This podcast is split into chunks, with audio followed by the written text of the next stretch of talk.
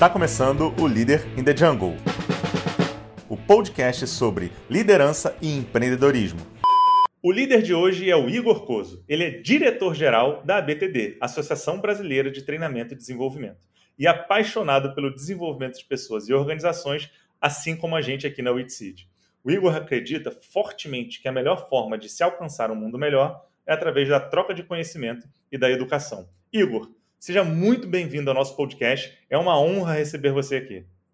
Opa, Bruno, é, é um prazer enorme participar também do podcast, compartilhar um pouco dos insights, assim como você disse, que realmente é o, o mantra que eu sigo, que é, é nessa troca, nesse compartilhamento que a gente consegue é, se desenvolver, evoluir. Então, é muito com muita alegria que eu participo aqui da, desse bate-papo.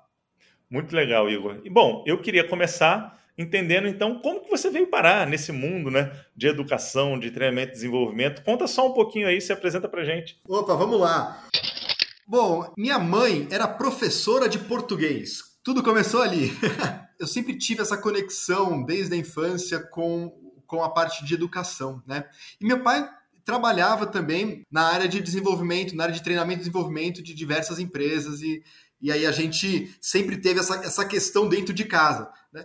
Mas eu, na minha juventude, eu nunca imaginei que eu fosse um dia trabalhar com educação, fosse vir para trabalhar com a BTD. Mas o, o mundo vai, vai se conspirando, vai se configurando para a gente chegar nessa, nesse caminho, a gente vai desenvolvendo as nossas paixões. E aí, com, com, com, esse repertório, eu fui trabalhar na área de comunicação, fui trabalhar na parte de produção gráfica, de produção editorial de livros. Aí eu comecei a ter um contato mais profissional com a área de, de desenvolvimento, né? com a área de conteúdo, com a área editorial. E aí foi, foi criando um pouco dessa paixão, desse vínculo. E como meu pai trabalhava já na BTD, ele veio é, assumir a BTD lá na década de 90 gente, eu comecei a trabalhar com ele nessa, nessa frente, fazendo alguns, alguns pequenos trabalhos mais operacionais e fui cada vez mais me, me envolvendo no, no dia a dia da BTD. Aí eu fui desenvolver outras ações profissionais, focada mais na área de marketing, de comunicação, e desde 2003 eu acabei voltando para a BTD e trabalhando na parte de, de desenvolvimento propriamente dito. Né? Fui acompanhar, fui vivenciar de forma mais ativa a área de desenvolvimento dentro das organizações. E aí me apaixonei, fui, fui embora nessa, nessa área e estou aqui até hoje e pretendo continuar por muito tempo. Muito legal. E assim, ouvindo essa sua trajetória, breve trajetória, fica muito claro que você já acompanhou, acompanhou aí diversas mudanças né, ao longo do, do tempo em relação à educação e como que a gente implementa isso também em organizações. Eu fico pensando assim, para você, você entende que talvez esse momento que a gente está vivendo agora, né, forçado pela pandemia, por transformações que, tão rápidas que a gente não havia imaginado, talvez seja um dos momentos de maior disrupção, de mudança da educação, ou você já viu coisas similares antes? Similares não, assim, acho que do, do, no nível que foi, né? A gente tem aquela curva da, da transformação exponencial, o que a gente viveu de 2020 para cá foi essa foi a, a, a, a, flexão da curva, né? Foi a hora que, que a curva realmente disparou. Eu acho que similar ao que aconteceu, a aceleração que a gente vivenciou, não, não, não me recordo assim. O que aconteceu, sim, o que vinha acontecendo eram constantes mudanças de trajetória e de rumo, né? A gente vem falando já, eu participo há, há, bastante tempo do congresso da, da ATD nos Estados Unidos. Eu começo, comecei a participar quando ele era ASTD ainda, é o congresso, a gente fala que é o congresso mundial do desenvolvimento de pessoas nas organizações. É, e organizo a delegação brasileira para esse congresso, então eu participo desde todos os anos desde 2007. Uh, e a gente sempre vê essas pequenas transformações, as pequenas tendências, ou como a gente fala na inovação, né, os, os sinais fracos das mudanças. Né? Então, a, a, a transformação digital, o, o, o, as reuniões virtuais, o, EAD é um assunto que já vinha sendo discutido. Só que, sabe aquela coisa que estava todo mundo confortável como vinha antes? Sabe, a piscina estava quentinha, estava gostosinha a água e tal mas de repente, com a pandemia, o, o aquecedor quebrou, a água ficou gelada, a gente precisou achar outro jeito para precisou achar as melhores soluções e acelerar todo esse processo. Então aí houve realmente uma, uma curva, mas eu acho que ela foi muito auxiliada pelo que a gente já vinha estruturando, olhando, percebendo do que mudança. É, eu acho que ela não iria acontecer, ela iria acontecer de qualquer forma, talvez não tão rapidamente, mas acho que num período um pouco mais estendido, com certeza a gente iria passar por essa transformação, que veio para ficar. Fantástico. Eu também eu compartilho, né? Eu trabalho nesse mundo da educação aí, agora quase 20 anos, né? Comecei ali no, no Copead, depois fundei minha primeira empresa, enfim, tive a minha primeira jornada empreendedora, saí, vendi a minha empresa, enfim, fundei a WITSEED, agora à frente aqui desse processo de, de educação tecnológica. A gente já vinha fazendo isso desde 2018, ou seja, um pouquinho aí, dois anos antes aí da, de todo esse processo de aceleração. Então, realmente, a gente já acreditava realmente nessa mudança. Mas é, eu também compartilho. Acho que é, nesses 20 anos que eu tenho de visão né, desse mundo de educação corporativa, eu nunca vi uma mudança tão grande, tão radical de rumo que a gente está vivendo agora. Agora, um ponto que você falou que me. Eu estou com várias perguntas aqui na cabeça, vou tentar encadear, tá? Porque você falou umas coisas interessantes e eu quero lembrar de todas. Mas, assim, um ponto que me chamou a atenção, você falou que participa dos congressos, por exemplo, dos Estados Unidos e tudo mais. É, eu vim acompanhando os indicadores, até da BTD também, alguns indicadores de outras empresas como a Deloitte, pesquisas internacionais. Uma coisa que sempre me chamou a atenção e eu queria validar com você se isso é um mito ou uma realidade. É que assim, o investimento em treinamento e desenvolvimento no Brasil pelas organizações ainda é baixo se a gente comparar, uh, vamos dizer assim, empresas que têm esse processo países que têm esse processo mais maduro, né? Então, Estados Unidos. Eu lembro de um número que era assim: o Brasil investia cerca de meio por cento da receita no processamento e desenvolvimento, se a gente pegar aí mil maiores. E Estados Unidos em torno de um e meio, ou seja, quase três vezes mais. Você, é, você acha que isso se confirma atualmente? Você tem visto um viés de aumento de investimento das empresas de treinamento e desenvolvimento? Que mudança que você tem visto nesse sentido? Bom, é, ótima pergunta, ótima reflexão, Bruno, porque assim, realmente a gente tem essa, essa diferença do que acontece nos Estados Unidos. Uh, o investimento, o olhar para o desenvolvimento no mercado americano ele é muito mais, mais sólido, mais concretizado, né? E, e, a gente percebe isso nos próprios eventos. E a gente tem um desafio aqui no, no Brasil que é a questão de, do T&D estratégico. A gente tem, tem muito... O americano ele tem muito essa visão do, tá, eu vou investir esse dinheiro, mas qual o payback que eu vou ter disso? Eles são muito cartesianos nesse processo.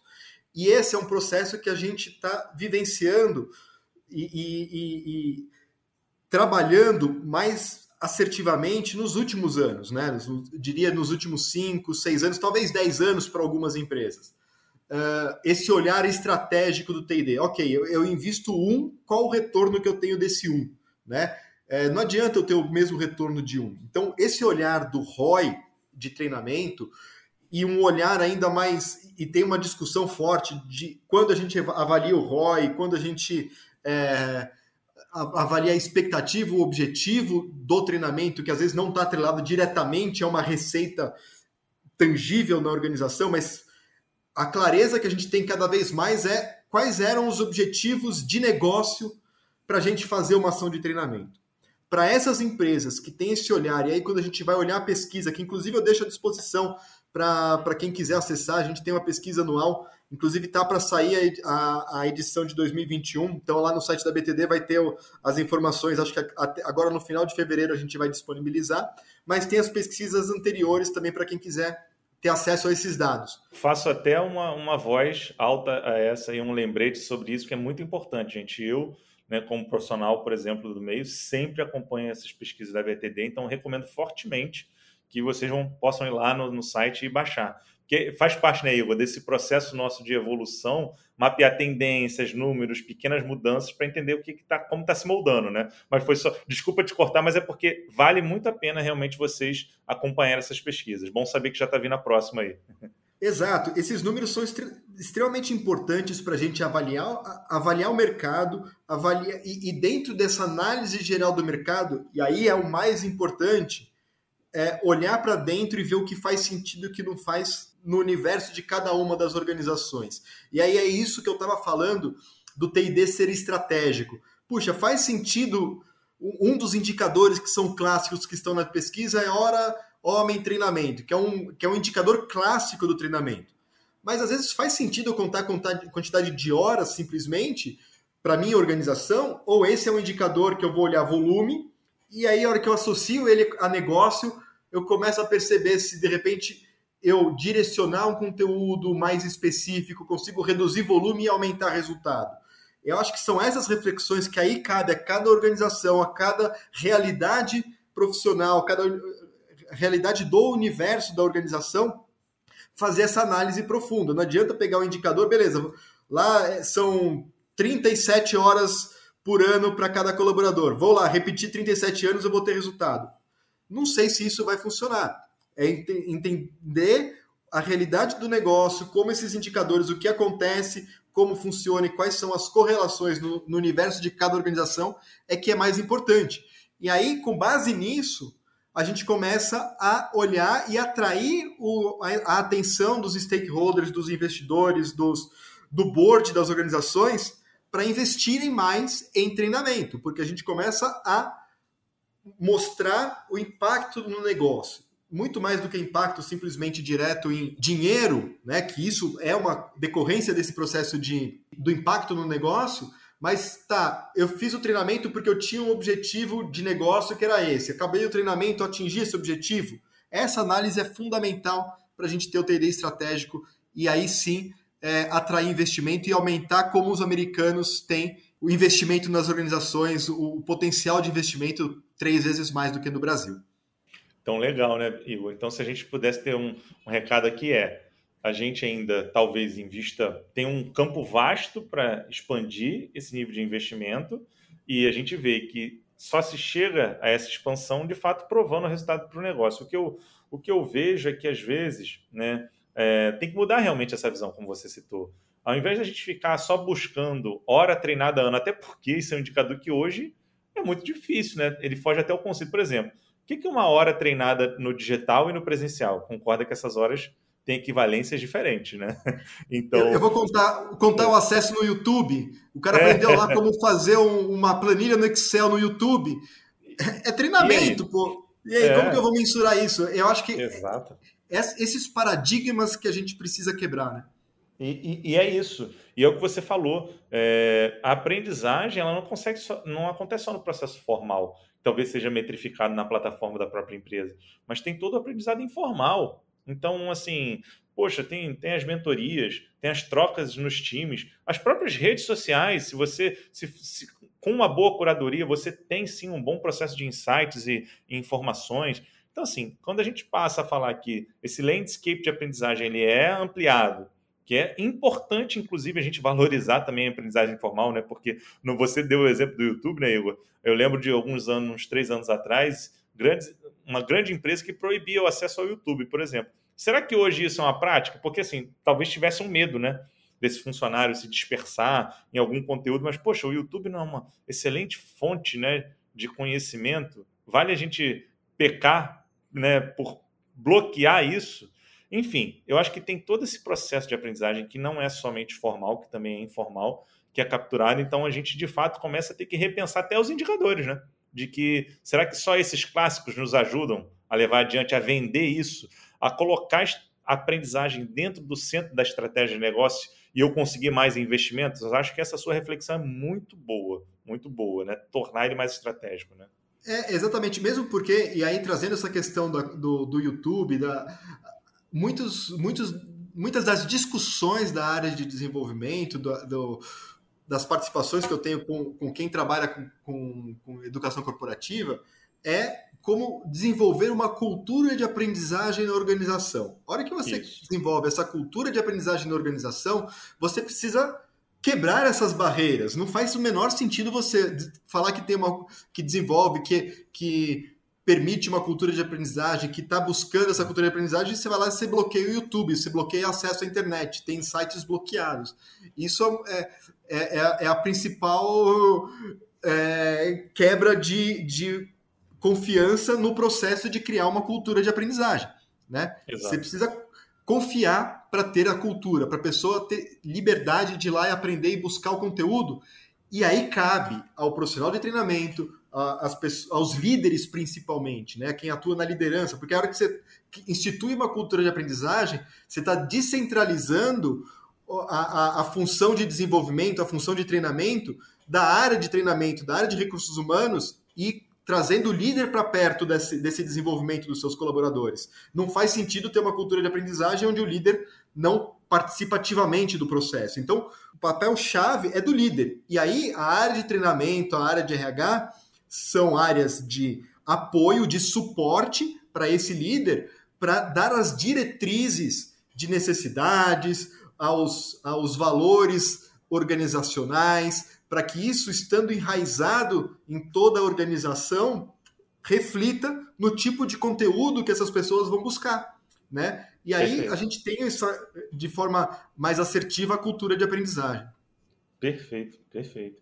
É, é, engraçado você falar isso, né? Você falou do suporte da liderança e tudo mais. Recentemente, agora, agora em janeiro, a gente é, lançou o resultado de uma pesquisa que a gente fez, uma base na, na área de shared service, né? De serviços compartilhados. A gente pensa, obviamente, em expandir para outras áreas, porque foi uma pesquisa que a gente perguntou assim, qual era o NPS, né? O nível de satisfação em relação ao processo de aprendizagem dentro da empresa, e perguntou quais eram os gargalos, os principais obstáculos que as pessoas teriam para aprender assim, é, não foi surpresa, porque isso acabou batendo com dados internacionais. O principal gargalo é falta tempo.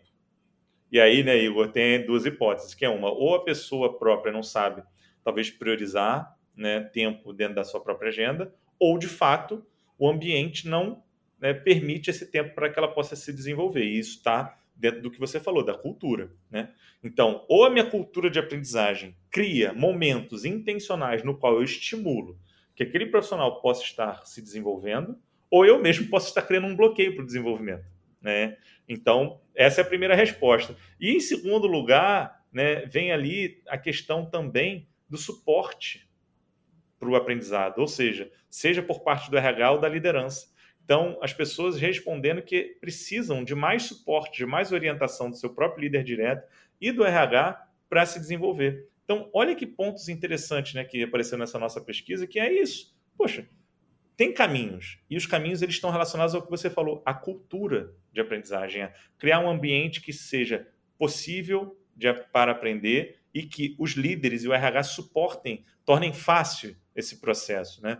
É, então, acho que, que o que você falou sobre cultura é ponto fundamental para que a gente possa evoluir do nível estratégico, né, desse nível, às vezes, mais tático, operacional da educação para o nível, nível estratégico. Né? Então, acho isso fundamental. E assim, Perfeito. vi. E até, e até essa coisa que você falou assim do, do ou falta tempo ou a, a liderança ou, ou, o ambiente não permite que eu acesse, né? Eu, eu nem, nem acho que é ou, normalmente é e, né? É né? São os dois, né? São os dois porque realmente, às vezes, o, o, cara, o, o, o chefe ou o líder, né? Vamos, vamos chamar de chefe, passa atrás, vê o cara no YouTube, não quer nem saber o que ele está fazendo lá. Fala, pô, o cara fica o dia inteiro no YouTube, como que ele vai trabalhar? As métricas precisam ser outras. Você tem que olhar não pelo tempo que a pessoa está disponível na organização, sim pelo cobrar pela produtividade. E, e esse modelo que a gente vive hoje, agora com a pandemia, onde tem mais gente ainda espalhada, que é a, a, a, famosa discussão de vamos reduzir o controle e aumentar a confiança, é a confiança. Você tem que confiar e saber, a pessoa precisa saber o que, que ela precisa entregar e em quanto tempo ela precisa entregar e permitir que ela tenha os recursos a conhecimento, ferramentas e possibilidades para entregar o que ela precisa fazer. Né? Então, esse é o papel do líder com o suporte do treinamento do RH. E você falou agora sobre uma coisa que é fantástica, né? Da questão do controle e da confiança. Enfim, eu já tive um episódio aqui só sobre confiança, né? Da importância disso em termos é, de, de, de, resultados empresariais. Mas isso me remete. Eu, na semana passada, tive uma empresa que me convidou né, para dar uma palestra sobre esse tema, né? O líder do futuro, futuro da educação e o impacto, né? De que características que, que esse líder deveria ter. E eu, obviamente, estava falando sobre aprendizagem e tal, mas teve uma reflexão, foi muito na linha do que você acabou de falar que é essa questão do controle e da autonomia. Em geral, Igor, não sei se você tem percebido isso, mas eu vejo as pessoas colocando numa régua antagônica, né, ou dicotômica aqui. Se eu, do, se eu dou autonomia, eu perco o controle, ou se eu quero ter mais controle, eu perco a autonomia. Eu falo assim, gente, eu fiz uma reflexão com, com as pessoas que estavam nessa palestra, que é, será que não dá para a gente mudar essa visão de antagônica para o oposto, talvez, de controle seja descontrole. E o oposto de autonomia é dependência. Vamos mudar os opostos aqui, né? Será que eu não posso ter autonomia com controle?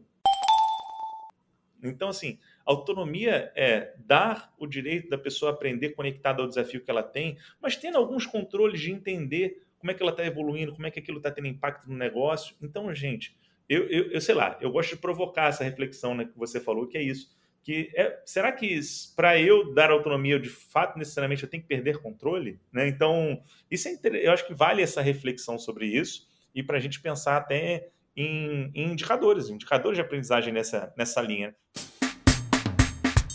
Tem uma palavra muito boa, Igor, que o Conrado sempre fala assim, fala assim, porque parece que é feio às vezes, né? O colaborador fazer um, fazer um treinamento sem um RH saber. e aí, isso é ruim necessariamente, né? O, o, o, RH tradicional pira com isso. Como assim? Exatamente, exatamente. Mas você tocou nesse ponto do, do, controle, da autonomia com controle. Eu, eu acho que assim, o que, o que é importante para as organizações, para os líderes principalmente, é saber o que precisa controlar. Você não vai controlar o seu funcionário, não é, não é controlar a pessoa. Você pode ter os indicadores para acompanhar as entregas, para ter, para deixar claro o que ele precisa fazer até quando.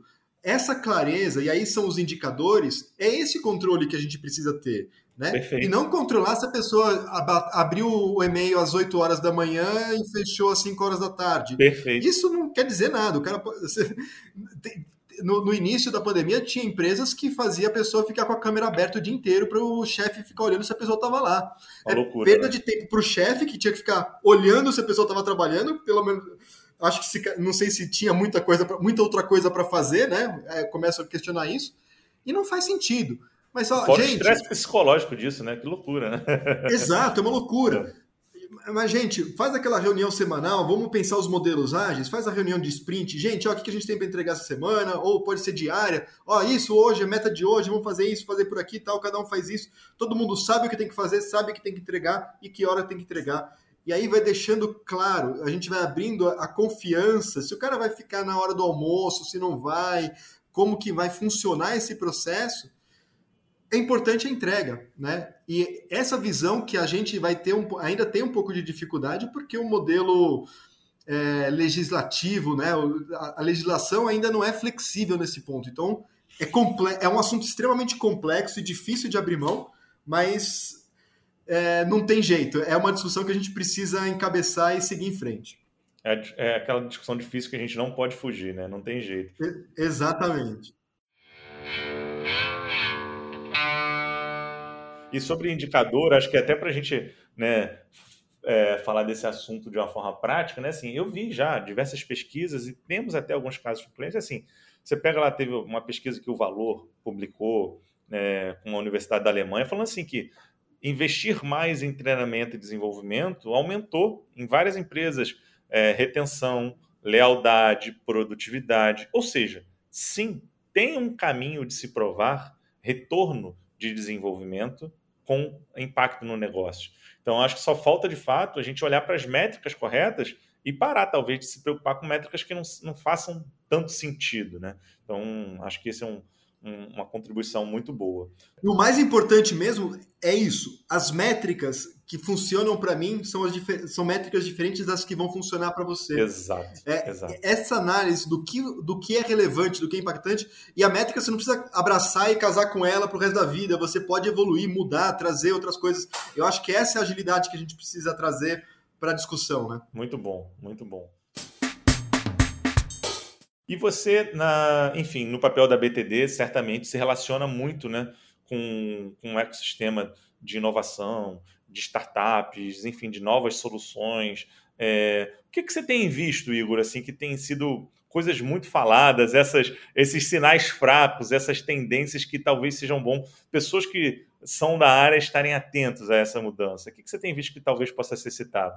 Bom, é, o, que eu, o que eu tenho acompanhado, acho que uma coisa que a gente vem falando, que é a questão da cultura de aprendizagem, e, e, é muito bonito falar. Você até citou o Conrado. O Conrado é, é o expert disso. Ele tem, inclusive, lançou agora recentemente o livro dele é, maravilhoso do o Life Long Life Learning. Learning. É, é, exato.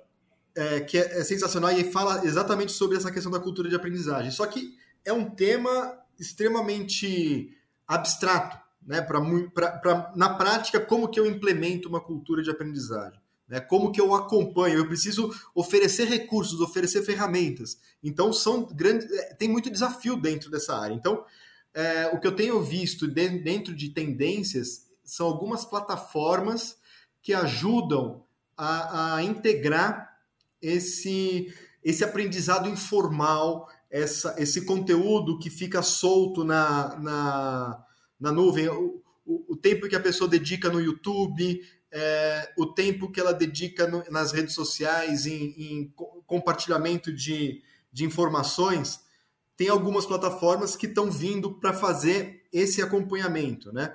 Então a pessoa loga lá e consegue compartilhar o que ela está aprendendo. Eu acho que esses, esses canais, esses processos, essas plataformas onde a pessoa consegue compartilhar o que ela está aprendendo, a, é, ver o que as outras pessoas estão aprendendo e ter essa troca e ver que, puxa, meu chefe ele, ele leu esse livro e compartilhou o resumo desse livro. Então, plataformas sociais de aprendizagem é, eu tenho visto como um, um caminho, um, um, sinal que eu acho que vem para ficar forte, né? E, e, é uma forma de engajar as pessoas no aprendizado. As pessoas podem é, aquele livro que ela leu, aquela, aquele insight que ela teve a partir do momento que ela compartilha, pode ajudar outra pessoa da organização ou a pessoa que tem acesso àquele, àquela rede, àquele grupo, a ter o mesmo insight, ter o mesmo aprendizado. Então, eu, eu, o que eu traria seria essa questão do, de redes sociais de aprendizagem. O aprendizado, a cultura de aprendizagem, ela acontece se for em rede, né? se for em grupo, se tiver pessoas participando do processo.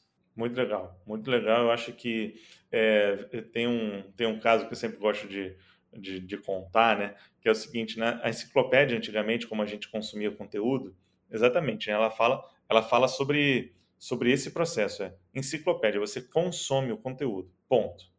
É, depois passaram a ter algumas iniciativas que você poderia contribuir, botando, postando conteúdo, sendo validado ou não, você contribui. E um, por exemplo, se você olhar hoje para a enciclopédia, que é uma das mais acessadas do mundo, que é a Wikipedia, né? Ela, você tem o quê? Você está ali num processo de colaboração. Você cria, em conjunto com outras várias, esse, esse processo de educação, né? É, então, acho que assim, é, realmente essa coisa de é, aprender, né, co-criar, né, trabalhar em rede, em aspecto social, certamente é um aspecto que eu, que eu vejo também muito forte aí para o futuro da educação. Né? Perfeito. É, a Wikipedia é um exemplo importantíssimo, né? Porque não é por ser co é, colaborativa que ela você pode colocar qualquer coisa lá, né? Ela, existe níveis de acompanhamento e de validação de grupos que, que monitoram os novos as novas palavras, os novos verbetes, que você precisa trazer muita referência para poder validar um verbete novo. Então, passa por um processo de curadoria, que é um tema extremamente importante e relevante para o nosso, nosso mundo de educação, mas na Wikipedia também tem um processo de curadoria muito estruturado, muito sólido. Né? Perfeito, perfeito. E talvez essa seja uma das palavras né, do, do futuro quando a gente fala né, de, de educação, porque a gente vive na era do acesso a qualquer tipo de informação, mas eu diria que também que a gente vive na era do, do excesso, né? Então, uhum a curadoria acho que é um aspecto fundamental dentro de um valor básico da área de educação hoje das empresas para que elas entreguem curadoria para o negócio, ou seja, o que, que de fato é relevante, eh, possa filtrar e ajudar né, as áreas nesse processo de evolução. Então, essa, essa palavra também eu colocaria aí junto uh, a esse futuro. Né? E se eu, não sei se você concorda comigo, uma coisa também que eu colocaria é cada vez mais educação saindo só né, da preocupação do RH, vamos assim dizer, e entrando no líder do negócio, no C-level, ou seja, sendo uma discussão estratégica de negócio como um todo. Não sei se você já vê isso em algumas organizações, essa mudança mais forte aqui no Brasil também. Com certeza, essa, essa descentralização do, do aprendizado, do, do detentor dos cursos e, e da, dos treinamentos precisa acontecer de forma, de forma acelerada nas organizações. O conteúdo precisa estar disponível na ponta e o líder precisa, precisa ser aquele cara que dá o exemplo, que engaja, que, que dá espaço para as pessoas aprenderem, buscarem conteúdo. É, então, essa descentralização é fundamental. Concordo totalmente, já vejo isso acontecer em diversas organizações que vão abrindo seu, seus LMS. Olha, quando monta uma, uma trilha, você tem a trilha daquela, daquela função, do perfil daquele colaborador. Mas muitas estão abrindo todas as outras trilhas. Olha, o, a sua trilha padrão é essa, mas as outras estão disponíveis também para você consumir acessar quando você achar importante, porque isso faz com que a pessoa olhe outros aspectos da organização e de repente mire em outros pontos da própria carreira. Então é aquela questão da empresa permitir o crescimento profissional, além do intelectual do colaborador, abrir espaço para ele buscar outros conhecimentos dentro da biblioteca da organização. Então eu já começo a ver isso aqui no Brasil, já via isso acontecendo de forma bem acelerada na, no, nas empresas que eu tive contato lá dos Estados Unidos. Perfeito, muito legal.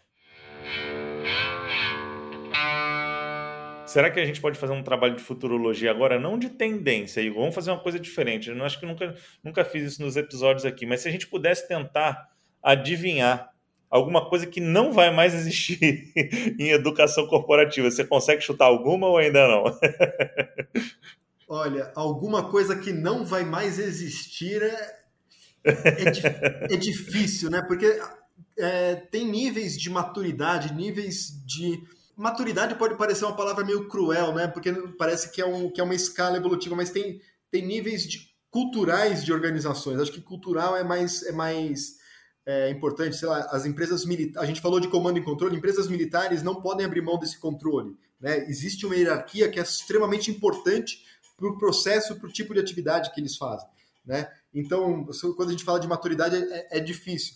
Para cada organização, eu acho que ainda tem soluções e estratégias que podem atender. Às vezes a gente vai pensando, ah, vou acabar com, as, com treinamento em apostilas, ou vamos resumir essas apostilas para PDFs disponíveis hoje, ou os tais e-books, né? O e-book é a apostila que a gente tinha, não dá, ela, ela a, o próprio trabalho mudou, evoluiu para um sistema digital, se é efetivo ou não, aí são questões que podem ser discutidas, mas é extremamente difundida a distribuição de e-books, que são as, as apostilas xerocadas e distribuídas antigamente, né? Então, eu acho que alguns, algumas ferramentas, algumas soluções, elas vão se atualizando, mas eu não consigo pensar numa que dê para falar, vai deixar de existir. Nunca parei para fazer essa reflexão. vou, vou, fazer isso outras vezes, Bruno. Boa, boa, boa. Essa aqui eu também ainda não teria uma resposta, mas vamos, vamos coletando aí. Vai que alguém daqui a pouco dá um insight pra gente e a gente já tem alguma resumida, né? Exato, e... porque tudo acaba se adaptando, né? O treinamento, ah, a sala de aula vai acabar. Quando começaram, começou a AD, ah, vai acabar com o treinamento presencial. Não, não acabou, mudou. Quando veio a pandemia, acabou o treinamento presencial, ficou só digital, mas a gente viu que não dá para ficar sem. Então, como que vai, como que vai acontecer? E sobre isso, né, acho que é até um ponto bom também de a gente abordar, né? Que é o seguinte: você visualiza, por exemplo, eu pelos dados que eu tenho assim de, né, de acesso geral, pegando média de, de conhecimentos de orçamento e tudo mais, a gente via que pré-pandemia ficava ali 85 até 90% de investimento, às vezes, da média de empresas no processo presencial de treinamento. E passando, às vezes, para é, uma parcela muito pequena do digital. É, eu vejo que, assim, óbvio, né, agora a gente está quase que 100% no digital, forçadamente, mas a gente vai começar a voltar. É, como é que você vê esse balanço? Você acha que, por exemplo, vai ser uma coisa meio a meio distribuída entre o digital e o presencial, se você fosse fazer, então, esse trabalho de futurologia? Ó, se for para fazer esse trabalho de futurologia, bem, bem o modelo de ah, previsão de futuro, que eu posso estar totalmente errado, e eu me permito, eu, eu, eu, gosto de fazer esse exercício e fazer tudo bem. Se eu tiver errado, ótimo. Claro, problema nenhum. A gente está aqui mapeando tendências, né? Exato. Mas é, o que eu acho que, é, hora que. Tipo, ah, vamos desconsiderar, acabou a pandemia, não tem mais nenhum problema, as pessoas não têm mais o receio de se de aglomeração. Vamos, vamos isolar totalmente, que eu acho que isso ainda vai levar um tempo para acontecer é, no nível das pessoas estarem confortáveis em estarem em grupo grande. Né? Mas vamos isolar esse, esse, esse, esse aspecto, esse fator. Eu imagino, eu, eu tenho visto assim na minha cabeça o movimento pendular. Vai, a galera vai, puxa, então vamos fazer tudo, voltar para o presencial. Aí, pô, peraí, por que, que essa palestra precisava ser presencial? Eu tive que vir lá da zona norte de São Paulo, andei não sei quantas horas de trem de metrô para chegar aqui no centro da cidade e assistir essa palestra que eu podia assistir online que estava funcionando super bem. As pessoas vão começar a fazer essa reflexão e aí os treinamentos vão se encaixar. Isso pensando num, num cenário utópico de não ter mais nada relativo à pandemia. Acho que esse processo vai acontecer antes e de forma mais orgânica. As pessoas vão refletir qual é a experiência que eu preciso entregar. Né? O foco vai ser na experiência. A experiência precisa ser presencial, então a gente vai fazer presencial. A experiência não precisa, é entrega de conteúdo, é uma, uma construção colaborativa que eu posso usar um, um Jamboard ou, uma, ou um outro aplicativo de construção colaborativa online e as pessoas podem estar em qualquer lugar do, do mundo. Se isso for possível, eu acho que o digital vem para atender 70%, 80% das demandas de treinamento. É isso que eu acredito que, a hora que tudo se acalmar, a poeira assentar, eu acho que vai ser por aí. Por volta de 70% da, dos treinamentos podem, sem nenhuma perca, perda de, de aprendizado, de impacto no negócio, pode ser digital. Perfeito. E os outros 30% vão ser focados nas experiências, na interação, na questão do olho no olho, esses treinamentos mais afetivos, vou chamar assim, que são importantes para os soft skills, para o desenvolvimento humano mesmo, né? Pra, da, da humanização, das pessoas estarem próximas, a gente tem necessidade disso. Então, eu acho que acaba ficando com, com 30%. Mas é um número que eu, que eu acho, porque eu gosto do 70, 20, 10, sabe? Então a, a proporção é a mesma. boa, boa, boa reflexão. E aí, ó, se você me permitir, eu vou usar o que você falou e vou, vou brincar aqui, então, de existir uma coisa que talvez não vai existir, que é o seguinte: eu acho que a gente pode colocar na balança aí que não vai existir mais um treinamento presencial que a gente vai ficar simplesmente fazendo a passagem de um conhecimento, de um conteúdo, né? Porque não precisaria, né? Talvez. Seria um sonho, né? Eu, eu imagino que, que ó, no futuro isso não precisa acontecer, com certeza, Pronto, porque exatamente. presencial ir lá para assistir um, uma palestra. Um slide, para saber o que é um slide ou uma fórmula, né? Alguma coisa assim. Vão para o hands-on, né? Vão botar a mão na massa, vão trabalhar um case, vão discutir uma dúvida, um case prático, enfim, interações né? Agora, ficar só passivamente recebendo um conteúdo, talvez seja uma reflexão que você falou, não precisa, né? exatamente, exatamente. Mas aí eu trago um, um, uma experiência, eu vou até abrir aqui em primeira mão para vocês. A gente está desenhando nesse momento o CBTD 2022, né? o nosso congresso, o maior evento que a gente faz. E hoje é o último dia né, é, para entrega de trabalho. É, o, a gente está gravando aqui no dia 31 de janeiro. Então, é a entrega de trabalho da comissão científica. A gente pensou, ah, tem que ter atividade com experiências, tem que ter atividades mais curtas que serão gravadas e irão alimentar a plataforma digital. A gente vai ter é, palestras que vão ser previamente gravadas, as pessoas só vão no evento para discutir o conteúdo daquela palestra. Então a gente criou algumas alternativas.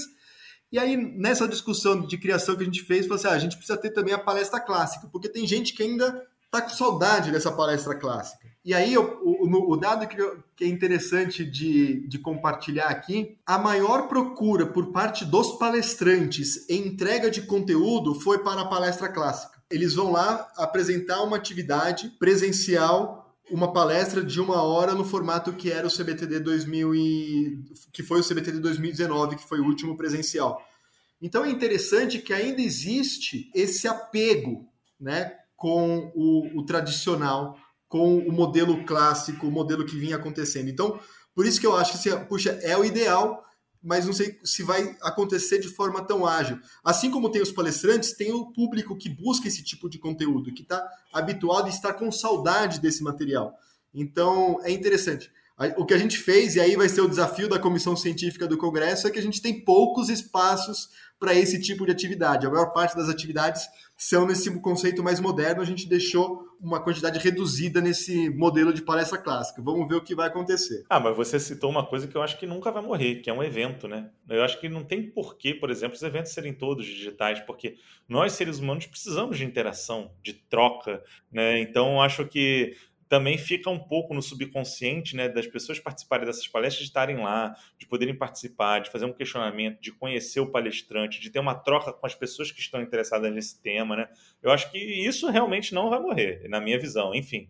Né? Eu perfeito, acho bom, perfeito. É. Eu também estou ansioso para ter um evento desse. É. Exato, tá todo mundo ansioso. E, e, é essa a questão. O evento não vai morrer. As pessoas vão querer estar lá para ter conteúdo. que a gente pensou, e aí, puxa, como que a gente vai incorporar o aprendizado dos dois anos que a gente fez o CBTD de forma digital para o modelo que a gente vinha fazendo. Né? A gente não quis fazer um CBTD híbrido onde a, a, o modelo digital, o modelo presencial fosse uma, uma opção de escolha. Não, ele é um complemento. Então, a ideia é criar experiências para o evento presencial ele ser é, com, mais completo com as, as interações digitais. Então, foi assim que a gente pensou em que eles se somem, não que dividam. Né? Então, é, é assim que foi que a gente pensou e acho que é o caminho para os eventos daqui para frente. Perfeito, muito bom.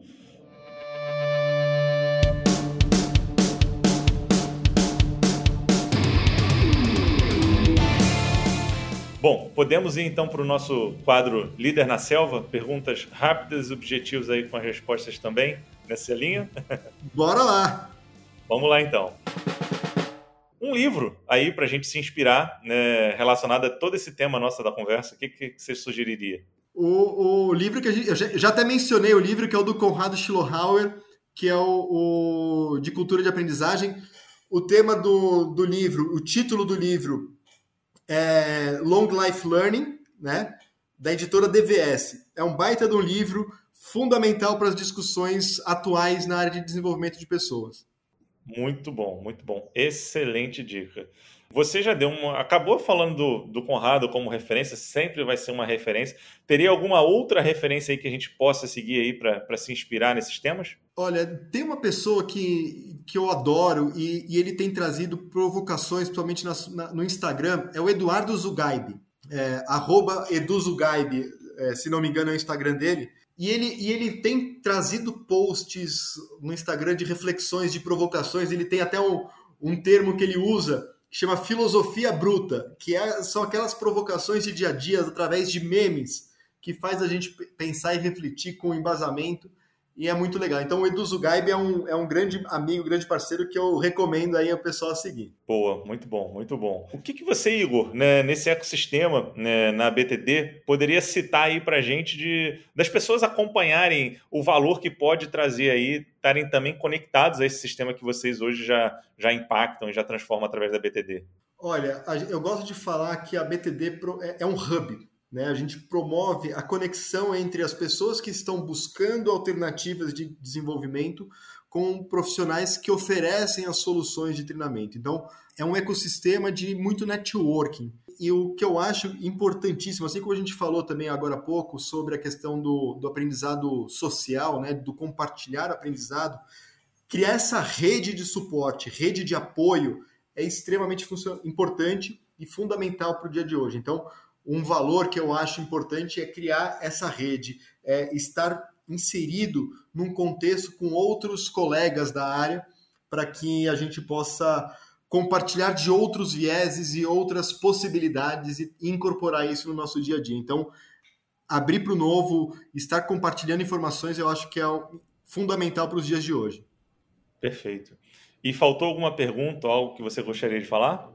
Puxa, eu acho que se a gente ficasse aqui nesse bate-papo, a gente ia longe, né? Tem bastante coisa que acho que dava para falar. É um tema extremamente apaixonante, mas o que eu, que eu gostaria de ressaltar e de trazer para as pessoas que elas, a gente fala, principalmente para quem trabalha com a área de treinamento, e, e a gente fala que é, as pessoas não têm tempo para se desenvolver, um, um, um, buscar engajamento. Engajamento na área de treinamento é um tema extremamente importante no dia de hoje mas eu queria fazer uma autorreflexão e um, uma autoanálise dos profissionais de treinamento. O quanto vocês têm dedicado tempo para se autodesenvolverem. Eu acho que isso é fundamental. Não adianta a gente exigir, buscar uma cultura de aprendizagem na organização se nós mesmos não fazemos isso.